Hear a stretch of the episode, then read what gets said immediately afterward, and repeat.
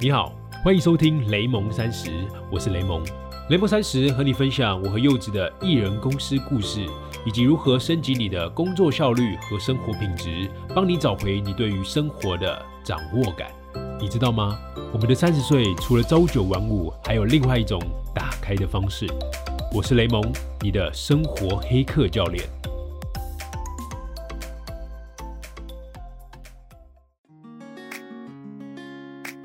Hello，你好，我是雷蒙。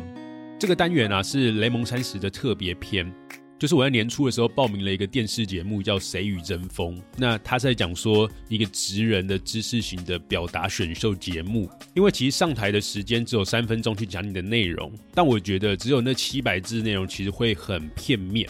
然后我想要透过这个 podcast 把这七百字背后的故事，还有我学到什么，还有真的想告诉大家的，透过这个 podcast 变成一个十分钟的单集跟你分享。那如果你想要听到更多关于我们雷蒙三十怎么经营艺人公司，或者跟我老婆的一些个人的生活的故事，那你可以回头去看一下我们之前的内容，那就是我们两个在真实世界面对真实挑战的一些启发点。好，那回到这个节目啊，这个礼拜的主题叫感动，我分享的题目叫婚姻自由，所以我会用三分钟的时间跟你分享我的整个内容，然后后面用大概五分钟的时间跟你分享准备这个内容背后的故事。准备好了吗？我们要开始喽！到底什么是感动啊？这个节目要的感动是什么？我拿到这个题目的时候啊，我马上就困惑了。所以我去追问我的导师，这里要的感动是那种悲欢离合啊，揭开伤疤让人家痛，或者是那种强说愁的文青体啊？而温娜老师回我一句话，他说：“感动就是生而为人，感同身受，内心有所触动。”但身为一个不太懂人情世故的理工宅男啊。我觉得这个话题真的很难，所以我还是用理性的思维来拆解感动好了。我后来发现呢，是换位思考，所以我知道我可以说什么故事了。因为有一个人啊，会让我内心触动，因为只有他会让我感同身受，因为只有他让我懂得什么是换位思考。这个人是我的老婆。大家常说啊，婚姻是爱情的坟墓，所以我在二十四岁那年就结婚了。我朋友都告诉我说：“你怎么才刚毕业，人生才刚开始？”你就选择进坟墓了，是想不开吗？我其实是单亲家庭啊，所以我在国中之后就很少跟父母联系。在成长的过程里面，孤独是常态，坚强是应该。但越认识我的老婆，我看见了一个全新的世界。有一次啊，我老婆接到她姐姐的电话，他的第一声不是“喂”，是“阿妞”。没过多久啊，他爸又打过来了，他接起来也是先回应一声“阿妞”。我觉得很奇怪啊，我就问他这什么意思？他说这个是爱你哦。我整个人就傻在那边，你知道吗？因为这不是一个西方电影才会出现的恶心台词吗？但当我越来越认识他，我发现我老婆她是真的心中充满爱，所以热爱这个世界。有一天呐，我在网络上被一个不实的谣言给攻击了，我当下就开始准备证据，我要去据理力争。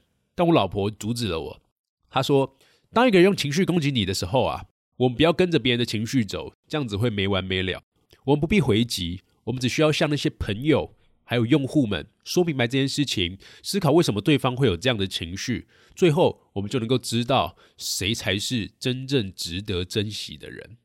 原来啊，我看一件事情是看这件事情的逻辑，但我老婆看一件事情是看这件事情的人情。他懂怎么去换位思考，去感受别人的情绪，而不是陷入输赢里头。所以啊，我们就不会吵架了吗？太天真了，哪有一对夫妻是不吵架的？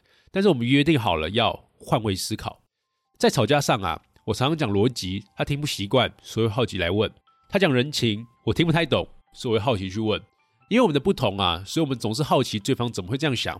这是我们把吵架当游戏的方式。其实啊，婚姻是爱情的坟墓，这句话也没说错，只是他们的后半句话还没说完，那就是置之死地而后生。我因为婚姻而重生，我能在老婆面前自在呈现各种面相。我不并总是盯出那种坚强独立的样子。我很早结婚，但婚姻给了我重生跟自由，让我重新学会了如何爱人，还有被爱。好，这个是我最终上台的那个三分钟的内容啊，是在讲婚姻自由，讲换位思考，讲柚子带给我的一些启发，让我重新学会了什么是爱人，什么是被爱，然后婚姻给了我自由嘛。但其实我这是我的第四个版本，因为我前面写的三个版本都被改掉了。我第一个版本啊是在讲教育给我带来的改变，因为我一开始是一个传统的体制内学生嘛，上成大化工。那后来到了不分系，所以我会发现说，哎，像我这样子的人，其实很不适合走一个标准化道路，甚至可以说，未来的社会啊，应该要慢慢的让同学们的学习不要这么标准化，应该要个人化，甚至目标导向。所以成大就开了一个叫不分系。那对不分系，我认识到了副校长和教务长，他们让我重新认识了教育，他们让我重新相信了教育。但我原本准备这个版本嘛，那结果老师说这个太小众，因为现在这个并不是一个主流，它是一个非典型的教育，所以其实很少人会有共感，很多人会觉得说啊，这就是你的事情啊，那跟我无关，所以我不会被感动。那我就就觉得好吧，那不要讲教育，我来讲第二版。那第二版我就写了家人，但我后来又觉得说，不太想要电视前面讲太多家里的事情。因为只有三分钟，我觉得，因为我家里状况其实蛮复杂的。那如果只讲三分钟，可能会太片段，那太片段就会被曲解，或者是会被弄得很像很煽情。那我自己个人不太喜欢这样，所以就被改到了第三版。第三版我就写了我当初为什么开始分享，就跟那个 title 那个分享力量很像。里面的内容大致上在讲说，我以前是一个很不知道自己要干嘛、很迷茫的人，甚至觉得自己的背景没有那么好，所以其实未来不会有方向、不会有光亮的一个人。但我曾经在网络上被过一些前辈啊，或是被一些朋友他们所分享的故事给点亮，让我重新相信自己，说，哎，原来我也可以成为一个点亮别人的人。所以我开始分享，透过分享去做学习。这样，那老师说，像这种感动的题目，我们不能一直说自己的好，就是你讲自己太好，大家觉得你太像人生胜利组，所以就变成是，好吧，那这个版本也不太好。那最后就讲了一个婚姻。也是大家听到这个版本的，那这个版本其实里面的故事都是真实的，就是我们真实生活中发生的，就像是里面有讲到一个被网络上的不实谣言攻击嘛，那我当时就真的在收集资料，就讲说这个根本就胡诌，我就想要拿我真正的状况去说明或解释这件事情。但我老婆柚子啊，那当时就告诉我说，我们不要直接回应对方，这样子吵架就没完没了。我们只要跟那些看到这个消息的朋友，或者是有接触过我们的用户，说明白这件事情。把这个故事讲清楚，让大家自己去判断就好了。我们没有必要去攻击别人。这件事情让我学习到蛮多的，因为就是我们看事情的角度并不一样嘛。那我觉得也很好，因为其实沟通这件事情的目的啊，并不是要别人怎么样，而是让彼此的关系更靠近。所以我们不用讲别人做错，不用讲别人应该怎么做，或者讲别人是一个王八蛋。我应该把这件事情的更多资讯补充进来。让我们自己的用户可以去分辨说啊，原来这故事长这样，那他们自己就会判断，我们不用去告诉大家应该怎么判断。所以这件事情给我的启发点其实很深。那也就是因为柚子跟我的思考方式其实很不一样，但我觉得这件事情才是让我们俩可以一直不断的保持好的感情，或者是在聊天的时候可以发现啊，原来可以这样想。那你觉得在这个相处的过程中，不断的看到一些新的世界。所以我在内容里面有讲到嘛，就是他懂得怎么去换位思考，感受别人的情绪，而不是陷进输赢里头。这件事对我们经营艺人公司也是非常有帮助的，因为其实艺人公司你要追求的是跟自己比较，而不是跟外面的比，因为你永远都没有办法赢过那些追求疯狂成长的可能一百人、两百人的公司嘛。我们要的追求的是一种弹性而且持续稳定增长的，而不是追求无限的扩张的。对，所以像我过往一个人在自干的时候，很容易就是因为呃你很受伤啊，或者你很挫折的时候，你还是要盯出那种坚强独立的样子。但现在不用，因为你会知道说，你身旁有一个人，他懂你，那你可以跟他倾诉，你可以跟他分享你的难处，那他也会帮你处理一些你不擅长的。那他不擅长的地方，我帮他处理嘛。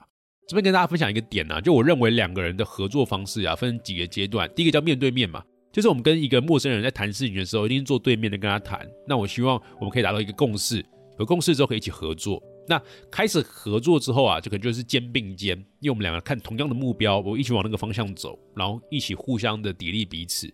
到第三个阶段呢，叫背靠背，也就是我愿意把我的背后，我最弱的，我最不习惯，我最不擅长的，我最无知的地方，交给我后面那个人。那我后面那个人，他的背后也交给我，那我们两个可以这样子很全方面的。因为如果我是肩并肩的话，其实我看到是一个面相，我后面基本上都没看到嘛。那背靠背的话，就基本上是三百六十度，我们都会注意到。但是我可能走的比较慢，但没关系，至少我们走的很稳。对，那我觉得这就是我们两个经艺人公司的一个小启发。而且对我来说啊，就很多人说啊，婚姻不就是绑架你的自由吗？但我没有觉得这样，因为我觉得我结了婚啊。就算说好像换了个身份，但是对于感情啊，或者我们两个相处起来的那种快乐感是一点都不减少的，就不是因为结婚而改变的。那我也很希望大家可以找到自己的婚姻跟感情自由，而不是为了选择要进入婚姻而牺牲了很多，然后不快乐，那真的蛮可惜的。那也最后祝福大家自己可以找到自己的好的另外一半，然后找到另外一个人可以让你换位思考，让你感同身受。那就是今天的分享，我们下周再见，拜拜。